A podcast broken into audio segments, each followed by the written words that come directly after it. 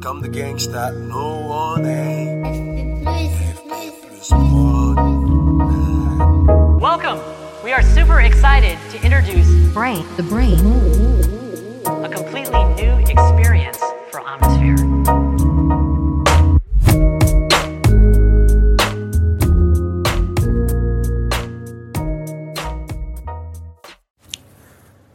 Salut mes amis, salut tout le monde. J'espère vraiment que vous allez bien. Je suis de retour en France, voilà, après un bon gros voyage au Japon. Si vous me suivez sur les réseaux, vous avez vu passer ça. Et euh, quel plaisir, quel plaisir de rentrer, de voir la famille, euh, de, de retourner aux sources. C'est toujours un plaisir de, de revenir dans ce pays que j'aime tant qu'est la France, qui a quand même plein de... Évidemment, on la critique souvent, on critique beaucoup la société française, mais qui a plein de beaux côtés. Notamment euh, une très belle nature, et surtout un silence en campagne qui est euh, des plus agréables. C'est vraiment quelque chose qui m'a manqué au Japon. Euh, alors que on a l'image du Japon euh, zen euh, en campagne, qui est voilà, qui, qui, qui renjoint à la méditation, etc. Mais même en campagne au Japon, je me suis rendu compte et j'en suis beaucoup plus sensible maintenant que quand j'y vivais.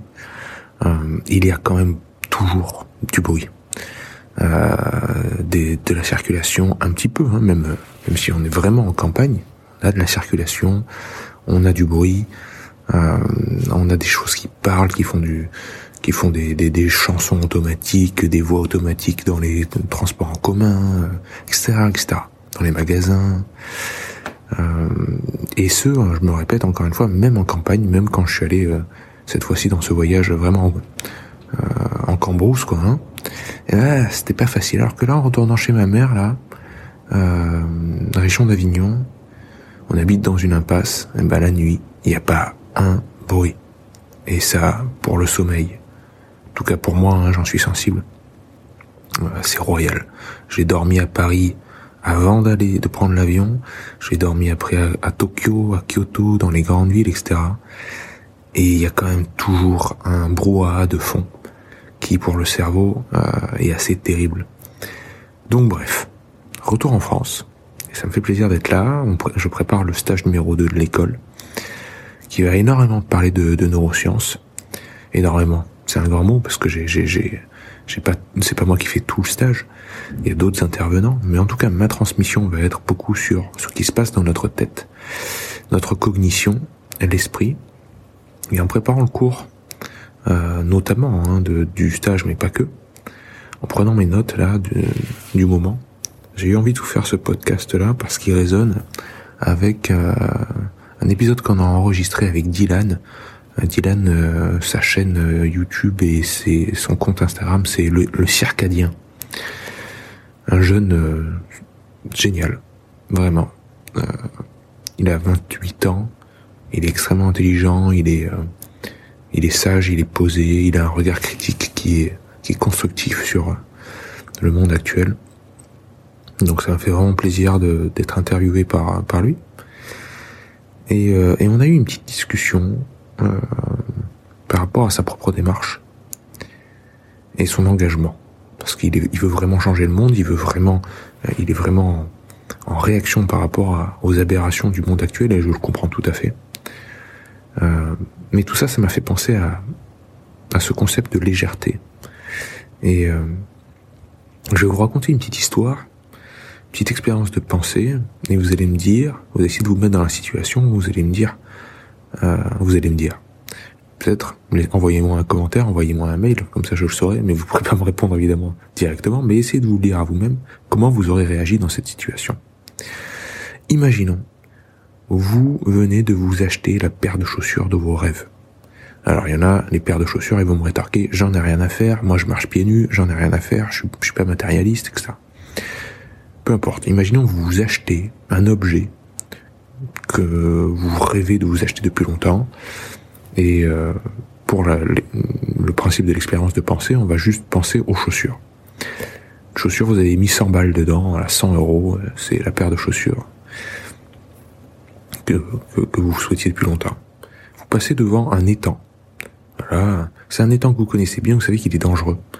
Euh, il y a eu parfois des noyés. Euh, vous passez à côté, et là vous voyez un enfant en train de se débattre et en train de se noyer au milieu de l'étang. Qu'est-ce que vous faites? Vous avez vos nouvelles chaussures aux pieds. Est-ce que vous vous jetez dans l'étang pour sauver l'enfant? Et tant pis pour les chaussures, elles seront, elles seront dégueulasses, elles seront pourries, peut-être qu'elles seront même foutues. Plus c'est du cuir, euh, bref, l'eau, ça va les, ça va les, voilà, ça va les, ça va les tuer quoi. Ou est-ce que vous n'allez pas sauver l'enfant? Pour préserver vos chaussures Bon là, normalement, tout le monde répond, bah évidemment, je saute dans l'eau, je vais chercher l'enfant. Si vous avez répondu évidemment, je ne vais pas chercher l'enfant, je garde mes chaussures, euh, il y a un petit problème. et pourtant, et pourtant, quand vous étiez dans le magasin en train d'acheter vos chaussures et vous avez dépensé 100 balles pour ces chaussures, vous auriez très bien pu vous dire, il y a des enfants qui meurent de faim en Afrique, je vais donner ces 100 euros à une association qui va sauver un enfant. Parce que 100 euros en, Afrique ou ailleurs, dans les pays pauvres, euh, ça peut euh, payer euh, plusieurs mois de repas. Et ça, vous l'avez pas fait. Pourtant, vous avez conscience de ce qui se passe dans le monde. Ok? Quelle est la différence alors avec le fait de sauver l'enfant dans le lac? C'est toujours un enfant qui meurt dans l'histoire. Ok? Pas facile ça. Hein? Et on peut on peut remonter la pelote de laine à euh, voilà les événements qui qui, qui précèdent le fait d'aller au magasin, euh, de d'acheter les chaussures, etc. Et finalement, chaque acte du quotidien, si on y repense, est complètement euh, dénué de sagesse. Si la sagesse, c'est donner son argent et donner ce que l'on a pour un enfant qui est en dans la misère, chaque acte que l'on fait au quotidien devrait être reconsidéré. Le problème de penser comme ça, c'est qu'on ne peut plus s'autoriser la légèreté. C'est-à-dire que ces enfants et le monde qu'on veut créer quand on a une approche altruiste et philanthropique, c'est un monde où justement on peut avoir de la légèreté, où justement les gens peuvent jouer, les enfants surtout, sans se préoccuper de problèmes autres que le fait de jouer, ne pas avoir des, soucis dans la tête, ne pas s'inquiéter, etc. C'est ce monde-là qu'on veut faire advenir. Et pourtant, si l'on on prend la démarche de vouloir sauver tout le monde, euh, on tue et on empêche la venue du monde que l'on, le, monde même que l'on aurait souhaité pour ses enfants, pour ses gens, pour tout le monde, le monde même que l'on veut créer, on l'empêche d'advenir. Donc il y a vraiment une dichotomie là dans, dans ce comportement-là, où en fait la misère du monde n'est pas d'ordre humain. Elle n'est pas d'ordre individuel. Nous, chaque individu, si on considère la misère du monde euh, de manière conceptuelle et abstraite, en imaginant les gens qui souffrent sur cette planète, c'est trop gros. Et ça, ça va inhiber notre action. Ça va nous empêcher de nous engager pour des causes justes, qui peuvent vraiment sauver des enfants pour le coup.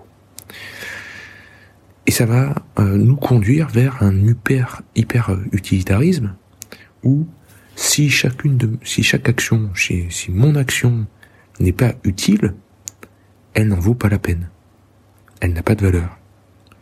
Mais là, il faut pas, il faut vraiment pas confondre ce qui est utile et ce qui est pertinent. Ce qui est utile et ce qui est de la valeur. C'est pas forcément parce que quelque chose est utile que ça a de la valeur. Et on le voit partout actuellement. Quand vous faites quelque chose, euh, que la chose euh, soit jouer de la guitare, dessiner, faire du sport, peu importe, et qu'une personne vous demande mais ça sert à quoi ton truc? À quoi ça sert? Quand tu fais des bains froids, quand tu fais des douches froides, à quoi ça sert? Quand tu fais de la méditation, ça sert à quoi? Mais tout ça n'a pas de, de, de valeur de, de servitude. Toutes ces actions, c'est pas de la, ne servent pas. C'est pas qu'elles ne servent à rien, c'est qu'elles ne servent pas n'ont pas de caractéristiques de servitude, elles n'ont pas à, voilà, à servir. Elles sont là. Quand vous dessinez, quand vous êtes en train de peindre, quand vous êtes en train de faire du sport, vous le faites parce que vous aimez ça et que vous le faites et que vous avez le droit de le faire et que ça nourrit tout votre être. Mais si vous rentrez toujours par la case de l'utilitarisme, ah oui mais ça sert pas, c'est pas utile pour sauver les enfants en Afrique, vous ne le ferez plus. et vous, vous, vous créez un monde où il n'y a plus cette légèreté. Et vous-même, si vous continuez à vous enfoncer dans ce monde-là, vous allez juger avec dédain les gens qui sont qui ont des moments de légèreté, qui rigolent, euh, qui euh, jouent, euh, jouent à un jeu, euh, jouent aux jeux vidéo, jouent à un jeu de société en famille, et vous allez avoir envie de leur dire ouais mais ton truc là, bah ça sert pas à, à créer un monde meilleur. Justement si, c'est ça le monde meilleur. C'est le monde où on peut avoir des moments de légèreté. Et plus on peut s'autoriser des moments de légèreté, mieux on voit les moments graves, les moments où c'est important justement de ne pas être dans la légèreté et de s'engager fermement, de, de, de, dire non, de savoir dire non, de savoir dire oui aussi, de, de se rebeller. Et le problème, c'est qu'on reste dans cette zone grise où cet hyper utilitarisme va nous empêcher de nous engager, va inhiber notre action. Donc, c'est pas facile de reconsidérer tous ces choix, c'est pas facile de reconsidérer tous ces, sa façon de faire, parce que c'est dans le monde actuel d'Instagram, YouTube, etc. Quand on commence à s'afficher sur Internet, on peut, comme Dylan, comme moi aussi, je suis passé par ces épreuves-là, arriver à un moment où, si c'est pas léger, pardon, si, si c'est pas sérieux, si c'est pas utile, je ne le posterai pas sur Internet, je ne dirai rien euh, en public, etc. Et ce truc de si c'est pas, si ça ne sert pas les autres, je ne dis rien. Si c'est pas bien réfléchi, bien poli sous tous les angles, je ne le dis pas, je ne le fais pas. Ce perfectionnisme-là, il est mortifère. Si on attend que ce soit parfait, un propos, un acte, peu importe, si on attend que ce soit parfait, que les conditions soient parfaites, on ne fait jamais rien. C'est pour ça que je vous dis, ça nous mène à cette inhibition de l'action et le fait d'empêcher tout engagement. Parce que pour s'engager, pour faire une bonne action, encore une fois, il suffit d'un clic sur Internet pour donner à une œuvre caritative qui sauve les enfants en Afrique. Il suffit de descendre dans la rue pour acheter un repas à un sans-abri. Ça commence tout de suite si on veut. Hein.